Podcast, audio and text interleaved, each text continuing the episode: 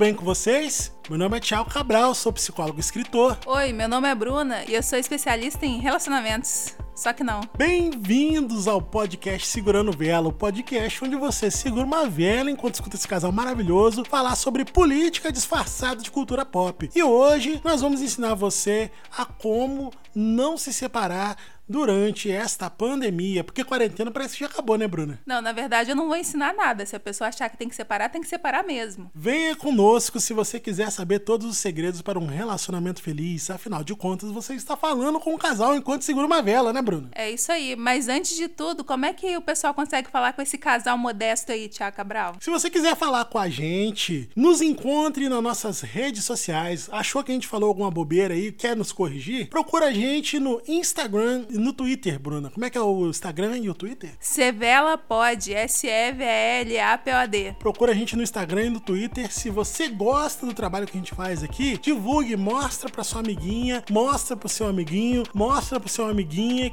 e ajuda a gente a perpetuar essa vela aí, a espalhar essa luz pelo mundo. Mostra, mostra pra aquela sua amiguinha lá, mostra pra ela. Então, Bruna Reis, pelo que eu andei pesquisando, os divórcios no Brasil durante a pandemia têm aumentado bastante, principalmente durante esse período aí de quarentena, né, que a gente viveu aí, porque parece que já acabou, né? Escutem o nosso que episódio falando sobre isso. a gente tentou viver aí, né? Esse período de quarentena que a gente tentou viver aí, mas não foi real, né? Porque a gente nem deixou de fazer, nem fez direito, né? Então, né, claro, né, podia ter morrido muito mais gente, claro. A gente tem um episódio inteiro falando sobre isso, escutem aí, procurem aí na timeline, que se não me engano é o antepenúltimo episódio. Mas as pessoas andaram se separando, né, Bruna Reis? Tem até um artigo que eu vi falando que os que os divórcios teriam diminuído, né, na verdade, mas essa impressão que se teve foi porque as pessoas não conseguiram ir ao cartório que estava fechado na quarentena, né, Bruno? É isso aí. É, eu acho que o que pode estar tá acontecendo também com muitos casais, né, é que quando a gente está com a vida normal, que a gente pode sair, tem que sair, na verdade, todo dia de casa para trabalhar, tá aquela convivência normal, as pessoas elas convivem na realidade muito pouco, né? Poucas horas por dia. A grande maioria dessas horas as pessoas estão dormindo. Com a chegada da quarentena, as pessoas tiveram que ficar muitas horas juntas ao mesmo tempo. Isso pode ter sido a gota d'água para vários relacionamentos aí, né, Thiago? É, é importante destacar, né, que não foi o vírus que separou ninguém, né? Deixar isso bem claro. Sei que é óbvio, né? Mas muita gente pode apelar para isso, né? É claro que as pessoas estão mais fragilizadas, sim, né? Muita gente que fez quarentena a sério, né? Ficou muito tempo sem ver ninguém, sem ver família, sem ver amigos e tudo mais. E as pessoas ficaram fragilizadas. Ou então tem muita gente, né? Que a gente já falou sobre isso aqui também, que deve estar indo trabalhar com medo, que são pessoas que têm consciência do, da, da questão da pandemia e que infelizmente são obrigadas a sair de casa, obrigadas a ir aos lugares, né? Mesmo sem poder, mesmo sabendo, tendo consciência do risco. Então, muitas pessoas também estavam à flor da pele, né? Então, tem muito essa questão também da, da, da gente estar tá aí sensibilizado também. E aí, quando o negócio já não vai bem, né, Bruna? É, tem sempre a gota d'água, né? Tipo assim, foi uma situação inevitável separar, né? Mesmo com quarentena e tudo, é porque a situação provavelmente já estava muito ruim, né? Exatamente. Segundo o R7 aqui, foram 18% apenas no terceiro mês de isolamento, aumento dos divórcios, né? Teve também, né, é, essa questão agora de que surgiu até um, uma modalidade de divórcio online, para você já dar, tá dando entrada na papelada online. Você viu isso? Isso, Bruna? A sociedade se adaptando, né? Porque é aquela conversa que a gente já teve recente, né?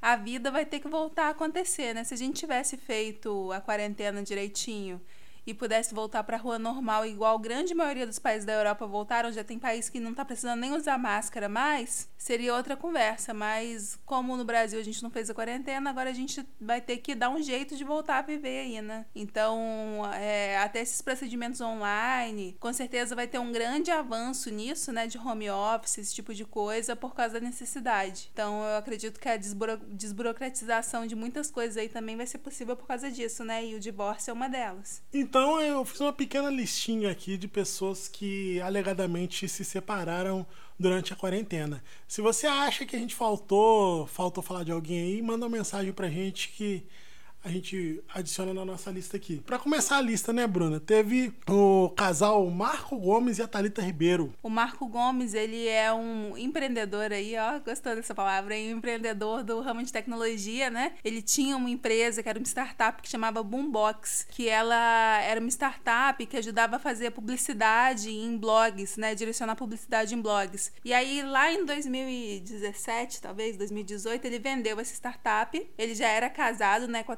Ribeiro e eles foram morar em Nova York. Ele foi trabalhar numa empresa em Nova York. A Thalita Ribeiro, ela tem um livro que chama Turismo de Empatia. Ela foi para a região da Síria, eu acho, da Palestina, fazer um trabalho de caridade com os refugiados de guerra. Então, quer dizer, os dois super engajados, super ativos e tudo. Eles já tinham um casamento de vários anos, aí acho que seis a sete anos. Começaram a quarentena bem, eles até fizeram uma página nova no Instagram, porque eles vieram de Nova York para o Brasil e alugaram um sítio com, com alguns amigos. E aí o, eles fizeram uma página no Instagram que chama Nosso Quintal, Portal Quintal, mostrando o dia a dia deles, né, nesse sítio com os amigos e tudo. E aí, lá pelo segundo mês, assim, de quarentena, eles anunciaram que eles tinham separado. Simplesmente lançaram uma nota de imprensa lá no, nas redes lá e se separaram. Foi o primeiro casal que a gente viu aí ser vítima da quarentena, pelo menos que eu me lembre, né? Teve também, Bruna Reis, a Luísa Sonza e o nosso amigo, queridíssimo Whindersson Nunes. Então, mas eles foi bem no começo da quarentena. Né? Mas eles foi bem no comecinho da quarentena, né?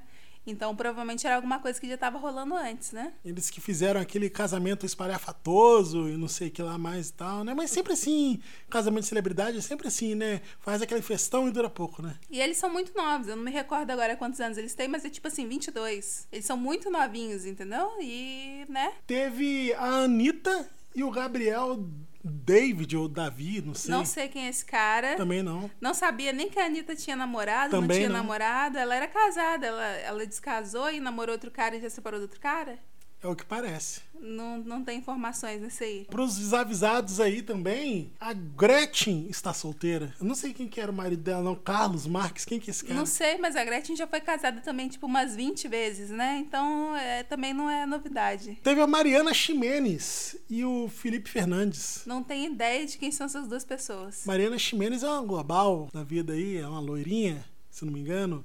Acho que ela fez chocolate com pimenta, se não me engano. Aquela É novela. Francisca, a Francisca? Maria Francisca? Não Francisca, faço ideia do nome do Francisca? personagem. Mas enfim, não mudou nada meu dia. Para, para, para, para, para, para, que o João Kleber também ficou solteiro durante a quarentena, Bruna Reis. Mas essa mulher ela já merece um prêmio por ter aguentado nem se for 10 minutos dele, ela já, já é uma vencedora. Teve a Leila Germano e o Ken Fujioka. Ken Fujioka eu acho que eu deveria conhecer de Quem novo. Fujioka é o host do Naruhodô Podcast aí, é um, também, né, do setor de tecnologia e tudo, psicologia. O Tiago Cabral realmente deveria saber quem é. Psicologia. E a Leila Germana, a Leila Germana, ela é host de um podcast que chama Hoje Tem, que é muito bom também. Eles também já tinham se separado antes, mas a, a separação se efetuou mesmo, foi durante a quarentena agora, né?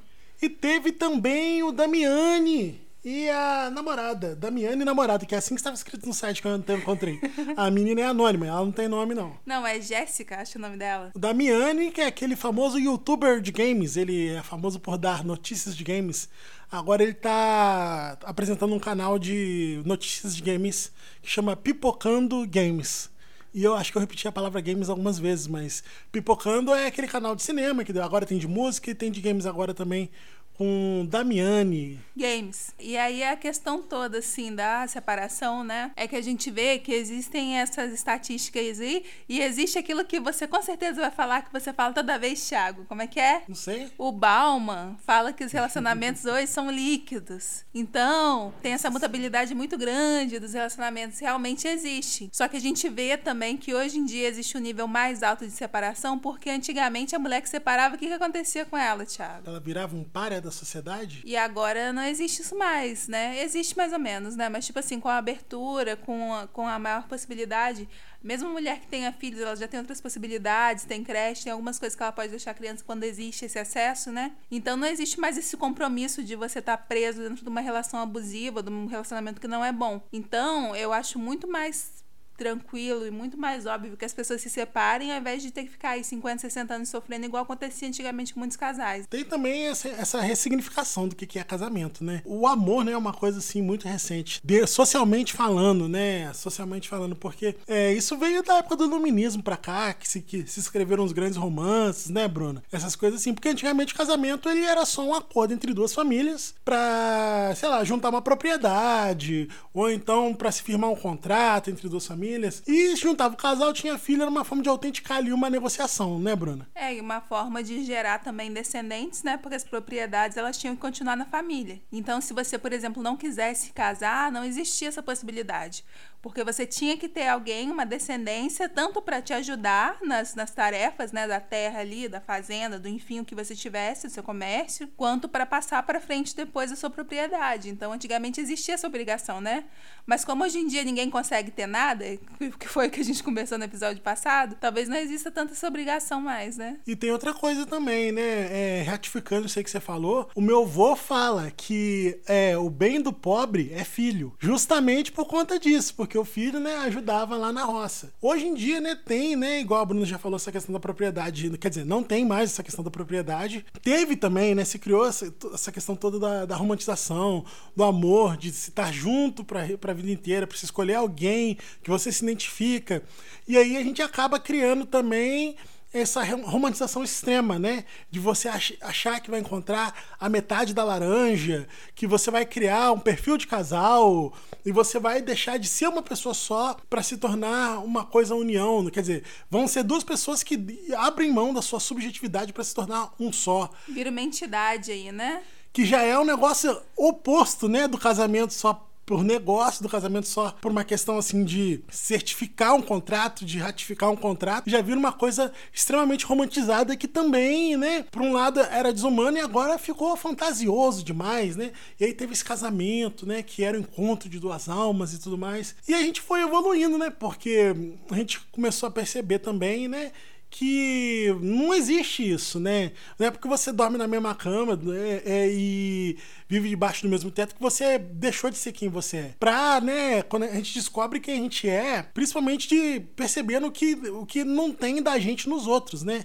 Quando você se identifica né, com um grupo, quando você é adolescente ou adolescente, tem muito essa questão da personalidade, de, de querer mesmo fazer parte de um grupo. Você faz. Como é que você monta um grupo? Justamente dizendo quem tá dentro e quem tá fora. Então, você dizer que você não é mais uma pessoa sozinho, você tá abrindo mão da sua subjetividade. E isso aí é uma receita de bolo para quê, Bruna? Pra dar várias merda. Porque ninguém vai deixar de ser quem a pessoa é só porque está no relacionamento. E, e, você querer isso também chega a ser desumano, né, Bruna? É, e eu e tipo assim, o relacionamento ele é muito sobre as semelhanças né, entre as duas pessoas, mas é muito sobre as diferenças também. As diferenças que você é capaz de aceitar e as que você não é capaz de aceitar. Ninguém tem obrigação de mudar, mas existem diferenças que elas são aceitáveis até um certo ponto. Então, por isso que tem relacionamento aí que dura 3, 4, 10, 15 anos e acaba eventualmente, porque né, tem uma hora que é a gota d'água e existem diferenças que são é, impossíveis de ser aceitas, né? E as pessoas elas não têm obrigação de mudar por mais que seja um desvio de caráter, uma coisa assim, a pessoa tem que querer mudar para corrigir aquele erro. Ou podem ser até coisas que não são problemas vistos pela sociedade, mas incomodam alguém especificamente. Tipo assim, ah, o marido gosta de jogar futebol no domingo e a mulher não gosta porque ela acha que ele tem que ficar com ela no domingo.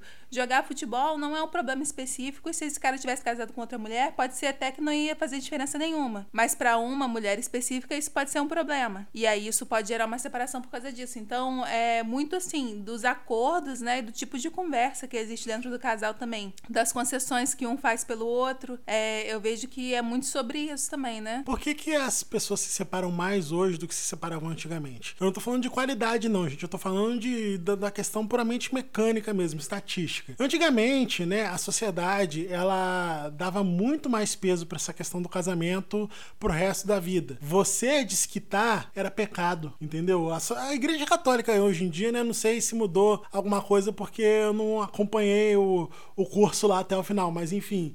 A separação é pecado. Se você vai se casar, você tem que ficar com aquela pessoa pro resto da vida.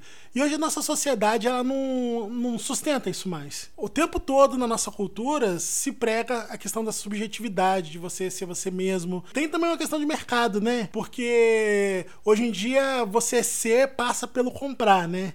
Então, como é que você exalta a subjetividade e ao mesmo tempo exalta a entrega, né? Então, a sociedade antigamente, bota aí antes da década de 40, por exemplo, ela dava muito mais peso para isso. Então, as pessoas, tipo, podia estar sendo vítima de violência psicológica, até mesmo física, mas a pessoa ficava naquele casamento porque não existia outra possibilidade para a sociedade. Você não ia conseguir viver, por exemplo, né, mais para as mulheres principalmente, né? Porque uma mulher antigamente para ela viajar e ficar no hotel, antigamente a gente fala, gente, é coisa de 60 anos atrás, 70 anos atrás, pra mulher viajar e ficar no hotel, ela tinha que ter uma carta do marido dela falando que ela estava autorizada a viajar. É, assim, muito dessa questão do casamento, ela passa também da visão da mulher como propriedade, né? A mulher era uma propriedade do pai, e aí o pai passava esse direito de propriedade pro marido, a mulher não era um indivíduo. E aí, tipo assim, o casamento era um acordo entre o pai e o marido de que eh, o marido ia ter algum benefício por estar tá aceitando essa mulher, porque era, era uma propriedade propriedade, mas não era uma propriedade ativa que gerava lucro, era um passivo. A mulher era vista como um passivo. Por isso que em muitas culturas existe dote, né? Dote é uma cultura do pai da noiva pagar X animais de criação, ou X terra pro marido, ou X dinheiro pro marido, para ele aceitar aquela noiva. E existiam várias, vários sinais culturais, assim, também, de que a mulher era, era uma propriedade mesmo. Tanto que eu tinha um tio, um tio avô que ele falava muito assim: Filhos das minhas filhas, meus netos serão. Filhos dos meus filhos serão ou não. Porque existia essa dúvida, assim, também que a mulher, ela, ela não tinha uma retidão moral. Ela podia trair, e aí, com certeza, quando, quando é um filho da sua filha, você sabe que é seu neto, né? Porque é da sua filha. Agora, do seu filho, e se a sua, sua nora traiu e é filho de outro? Existia essa necessidade também de garantir que você tá passando a sua, seu material genético para frente, para as futuras gerações. E, tipo assim, a mulher, ela era uma consequência, né? Ela era um, uma parte desse processo aí, e lidar com a mulher era uma consequência, por isso que ela era uma propriedade. Então, né, hoje em dia a gente vive, né, principalmente com essa questão aí, né, dessa ascensão aí da direita radical, por exemplo, e de outras ideologias que a gente está vendo aí que pregam a nostalgia, né? Porque hoje em dia parece que você fala do passado de uma forma que assim, que antigamente tudo funcionava, tudo era melhor, tudo era ideal, e aí você quer empregar um conceito que não é possível mais você usar na sociedade, que é, por exemplo, o casamento antigo, o casamento que é essa questão da propriedade e tudo mais, num tempo moderno em que é, nem faz mais sentido porque a propriedade praticamente está se diluindo, daqui a pouco tudo vai ser dos bancos ou do governo, né? A gente não sabe. E tenta viver, né? E tentar viver nessa incongruência, né? Por exemplo, tem muito homem hoje em dia, por conta da, da nossa criação que a gente tem hoje. O Brasil é um país conservador, é um país cristão, né? Dentre suas várias denominações aí, é um país aí majoritariamente cristão, é um país majoritariamente conservador. Eu acho que não aceitar isso foi um dos fatos da gente estar onde a gente está hoje, porque a gente negou, a gente a crise entendeu o Brasil como um país liberal, mas ele não é, ele é um país conservador. Então a gente vive nessa, nesse contraponto aí, nessa incongruência de querer ter valores morais que não se aplicam mais à nossa época e por isso eles não são mais sustentáveis. Então, quando você escuta um homem falar assim, ah, porque a mulher tem que ser submissa, como é que uma mulher, que, por exemplo, a gente vive numa sociedade hoje que a mulher tem que trabalhar, pronto, ponto final. A não ser que você seja rico, né, seja classe média alta ou rico, a mulher vai ter que trabalhar, porque a gente vive numa sociedade que ela é construída, ela é tem uma engenharia econômica por trás disso, que é para explorar o máximo possível a mão de obra. Então, a mulher é uma mão de obra que está dentro de casa e ela vai trabalhar. E aí, como é que você vai ter uma mulher que cuida da casa, que trabalha e ainda vai ser submissa, será que isso vai se sustentar? O pior que tenha sido a criação dessa mulher que seja ensinada a ser o capacho do capacho do capacho. Dá para sustentar essas, essas coisas ao mesmo tempo? É incongruente, né, Bruno? E essa questão de ser rica também no Brasil é muito relativo hoje, né? Porque se você considerar aí que dentro dessa última pesquisa, as famílias que têm renda superior a R$ 3.500 por mês estão entre os 15% mais ricos do Brasil, então ser rico pode ser qualquer coisa, né? Ser rico pode ser você pagar um aluguel aí e não não ter nada, do mesmo jeito. E se você perder o emprego, você tá na rua amanhã. A gente é criado dessa forma, né, Bruno? Porque é ensinado pra gente toda essa gama de valores. E aí, quando você vai pra rua, você vai pra vida, trabalhar, estudar e tudo mais, nada disso se sustenta, né? E a gente vive nesse mundo aí com uns valores muito doidos que não rimam com, com o que a gente enfrenta na vida real. E eu acho que, tipo assim, quando essas pessoas casam, elas têm, são confrontadas com esses valores e elas tentam chegar nesses valores e muitas das vezes eles não conseguem sustentar isso. É, nem sempre é possível chegar no meio termo, né? E eu acho que quando não é possível, o, o melhor curso aí é separar mesmo e, e viver, viver outra vida, né? Durante essa semana, tem um podcast que chama Rebobinando, que é do, do Id Matos, que é muito bom também. Ele lançou um episódio sobre divórcio, que é bem emocionante, ele chora e tudo, ele conta do divórcio dele.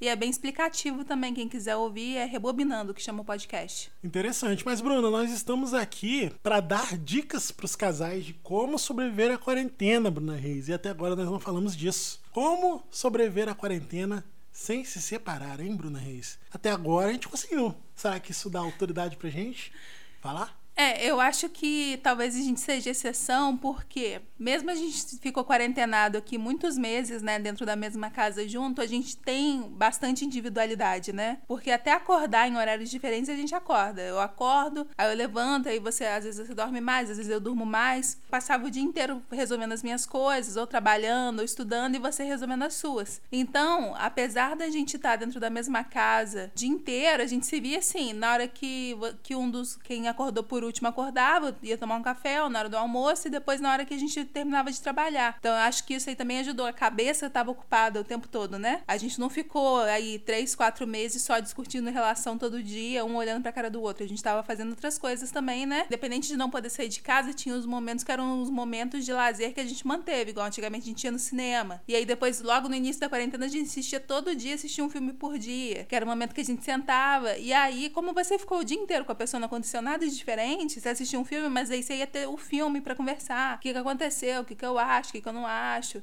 E aí já era um recurso também, né? Com certeza, resumiu muito bem. Eu acho que ratificando mais ainda, eu acho que essa questão da individualidade, mas assim, respeitar o outro. Tem gente, né, que vai que, que vai se casar muito imaturo também, né? Igual a gente tava falando que ah, teve a galera lá do, do, do YouTube que casou muito cedo. Às vezes a pessoa não tá preparada, a pessoa não sabe nem quem é ela mesma e vai entrar no relacionamento com outra pessoa para ter que conviver com outra pessoa, acho que isso também atrapalha, né? É, os meus pais, Bruna Reis, eles são. Eles dão curso de casamento na, na igreja de deles. É, curso de noivo, né? Não é curso de casamento, não. Eu acho legal isso porque eles, claro, estão falando do ponto de vista dogmático, da igreja deles lá, do, do que eles acreditam e tudo mais. Mas mesmo assim, eu acho que, tipo assim, só de dar um espaço para esses casais conversarem, né? E mesmo sentar e planejar, porque tem gente que, pô, casa porque tá grávida, então casa no susto, porque os pais obrigaram, então porque acha que tem que casar, tá com fogo no rabo e, e acha que tem que casar para ficar junto logo, entendeu? E, mas eu acho que, tipo assim, ter esse momento de planejamento, de conhecimento um do outro, acho que é uma coisa que ajuda bastante, que faz as pessoas refletirem, né? E eu acho que se você tiver, pelo menos, esse momento, não for por impulso, né? Muitas das vezes tem família que é doida mesmo, que acha bonito casar cedo, que tem que casar logo mesmo, entendeu? A família tem essa experiência, mas, por exemplo, assim, ah, meus pais casaram a. 34 anos. 34, 34 anos não, Bruna. Eu vou fazer 34. Eles casaram há 36 anos atrás. Anos. Eles casaram há 36 anos atrás. Então, era uma época diferente, entendeu? Hoje em dia é diferente você sei lá, com 18 anos, 19 anos, já ir casar, entendeu? Então, tem família que sentiu porque acha que era a mesma coisa e não dá certo. Não, e antigamente você não tinha perspectiva nenhuma. Com 18, 19 anos, você já viu, você já tinha a mesma experiência que hoje uma pessoa de 50 tem. Então, essa conversa que a gente estava tendo esses dias mesmo, né? Que, que tipo assim, antigamente, com 18, 19 anos, tinha muita gente que já tinha perdido os dentes tudo, que já tava assim, era outro nível de, de vivência, não é a mesma que existe hoje, né? Hoje, com 30 anos, o cara é adolescente ainda, né? É, antigamente você falava uma pessoa tem 50 anos, já era avó, já era velho, né? Com 50 anos já era velho. Hoje em dia a pessoa com 60 anos aí tá na academia, tá, sei lá, 50, 50, é, 60 hoje é o novo 30, cara. Por aí, entendeu? Usando aí, como é que é o ET biludo da psicanálise? Como é que é? Que é o busque autoconhecimento. É, é bem clichê falar isso, né? Mas não adianta. Você, é, como diz a, a RuPaul lá, né? Se você não pode amar você mesma, como é que você pode amar o outro, né? Bonito. Então é, é isso. Você tem que se conhecer, se entender, para você poder entender se a outra pessoa encaixa com você também, se a outra pessoa te faz bem ou te faz mal. Porque o relacionamento abusivo, ele parte disso, né? De que você é, não sabe o que você quer e aí a pessoa te manipula, né? Você não se conhece, você não sabe o que você quer, então a pessoa te manipula e você fica preso aí nesse ciclo de abuso por causa disso. É isso aí, muito bonito, Bruna. Então, obrigado. Obrigado por ouvir até aqui, gente. É, lembrando, divulgue sempre, mostre pros amiguinhos se você gostou. E tchau, né? Um abraço. Tchau. Piu.